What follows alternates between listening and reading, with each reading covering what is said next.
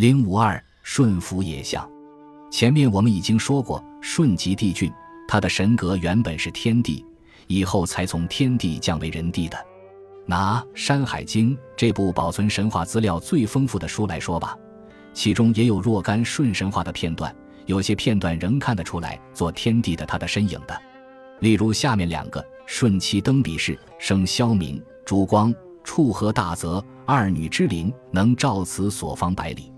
帝舜生无垠，无垠降直处，是为乌殖民。乌殖民坟姓石谷，不祭不惊，福也。不嫁不色，食也。原有歌舞之鸟，鸾鸟自歌，凤鸟自舞。前条时，我们很容易联想到帝俊的两个妻子羲和与长羲，他们是生日月的女神，他们所生的日月光照大千世界。舜的两个女儿萧明、烛光、触和大泽，其灵也能照此所方百里，范围大小虽有所不同，性质却是一样。二者当出于同一传说的分化。后条续写舜的后以乌殖民所处的境地，那么得天独厚，简直就是人间乐园。这在古人的设想中，自非神意莫半。从这两段尚可看出原属天地的舜的身影，而此外的一些零星片段，如舜葬所、舜台、舜所玉渊等中，就看不出什么来了。尤其是舜葬所，虽然《海内经》。大荒南京、海内南京都有记述，但都说是葬于苍梧，和史传所载并无一词。看得出来，舜已经开始以一个人帝的身份而出现了。舜从神将为人，人化以后的舜，起初仍然是一个神性的英雄。他毕生最大的功业就在于驯服野象，但是神话逐渐演变为历史，驯服野象的神话。就变成了《楚辞天问》所说的顺服绝地，舜和他的明教相的傲狠的弟弟所做斗争的传说了。虽说这样，舜确实还在姚二女两个具有神性的姑娘的帮助下，和以弟弟相为代表的整个舜全家做过斗争，终于击败了他们想要害死他的阴谋。整个故事还是具有着浓厚的神话意味的。后来再经儒家之徒删削篡改。干脆变成了宣扬孝弟之道的家庭伦理故事，而英雄舜也被装扮成了列于二十四孝之首的大孝子，这真是为人们始料所不及的。现在需要努力扫清尘纷，恢复神话的本来面目。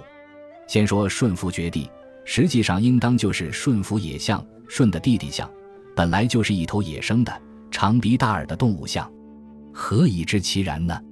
这是有证据的。《史记·武帝本纪》正义引扩地志说：“鼻亭神在鄞道县北六十里，故老传云：舜葬九夷，向来至此，后人立祠，名为鼻亭神。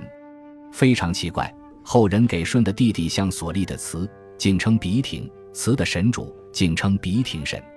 鼻本来是动物像的最大特征，现在却用到人的身上来了。”难道人的像和动物像二者之间有什么关联吗？答曰：有的，而且关联还很早。孟子万章篇说：“象之不仁，风之有弊。”《史记·武帝本纪》正义说：“孟子曰：‘风之有弊，因鼻。’原来有弊就是有鼻，鼻居然做了象的封地的名称，那么人的象和动物的象之间的关系，岂不就可想而知了吗？这以后。诸书对象封地的记载就干脆以鼻易蔽了。例如，《汉书·武武子昌邑哀王破》说：“顺风象于有鼻。”后《汉书·袁绍传》说：“象傲，终受有鼻之风。”《三国志·魏书·烙陵王茂传》说：“西象之为虐至甚，而大顺由侯之有鼻。”等等，有鼻当然是对的，因为鼻是正字，而弊则是鼻的介字。不仅此也。《史记·武帝本纪》正义引王引《晋书》还说，全陵县北部东吴里有鼻须，象所封也。陆史发挥五变地顺种，罗平著也说，始兴有鼻天子种，鼻天子成。昔人不明为何人，乃象种也。凡此封地、葬所等等，都把动物象的特征的鼻来做了人的象的称号。鼻天子三字尤其生动形象。因而不能不教人怀疑人的像在最古神话中就是一头长鼻大耳、凶猛难驯的野象。它是被著名的猎人舜在洞庭之山帝之二女的帮助下，经过几番激烈的战斗，才终于驯服的。舜，古称虞舜，又叫有虞氏。所谓虞是什么意思呢？前夫论治姓氏说，舜姓虞。尧典，孔颖达书说，虞地名。尧封舜于虞，遂为天子之号。这些恐怕都是后起之说，未足为据。虞舜的虞，实当是一屯极鹿无虞，围入于林中的虞，也是书舜典资义汝作镇虞的虞。这个虞，古注以为是长山泽之官，其实在还未设官分职的原始时代，虞应当就是山林中的猎手。所谓虞舜，翻成现代化就是猎人舜。于是，舜象斗争神话的最早面貌就容易看清楚了。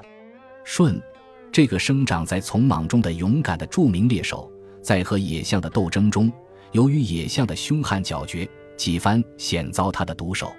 后来靠了天女的帮助，才终于战胜野象，使他开始在农业上为人类服役。而猎人的舜，也因为建了大功业，为人民所拥戴，终于成了他们的领袖。这当然不是凭空臆想，除以上所说而外，还可以找出一些证据。《吕氏春秋·古乐篇》说：“商人服相，为虐于东夷，周公乃以师逐之，至于江南。”可见古代殷民族原是服相的。到周公时代，且能把所服的象使用到战争上去。卜辞卜天吕有获象的记载，知道象在殷代黄河流域一带还长期生存过。甲骨文象字作，作为这种动物的长鼻，正确的在图画中显现出来。为字作，画的就是人手牵象的光景，都表现了观察的精细。更从为字的字义推想，古代殷民族的驯服野象，恐怕还在驯服牛马以前。舜所居住的地方叫龟，从女从卫，恰又和商人服相的传说有关。作为殷民族始祖神的舜。古代有驯服野象的神话流传，岂不是合乎情理的事吗？而且以前的古籍中还屡有舜葬苍梧，象为之耕这样的记载，是说舜死后象曾来为他耕过四田。舜在生时也真有一使象耕田的民间传说。晋代坊间所出《二十四孝图》说，手绘大舜耕田图，舜所使用的牲畜就是长鼻大耳的象，便是明证。综上所论。我们可以下一段语说，《楚辞天问》所说的顺服绝地，在最古的神话中，其实就是顺服野象。本集播放完毕，感谢您的收听，喜欢请订阅加关注，主页有更多精彩内容。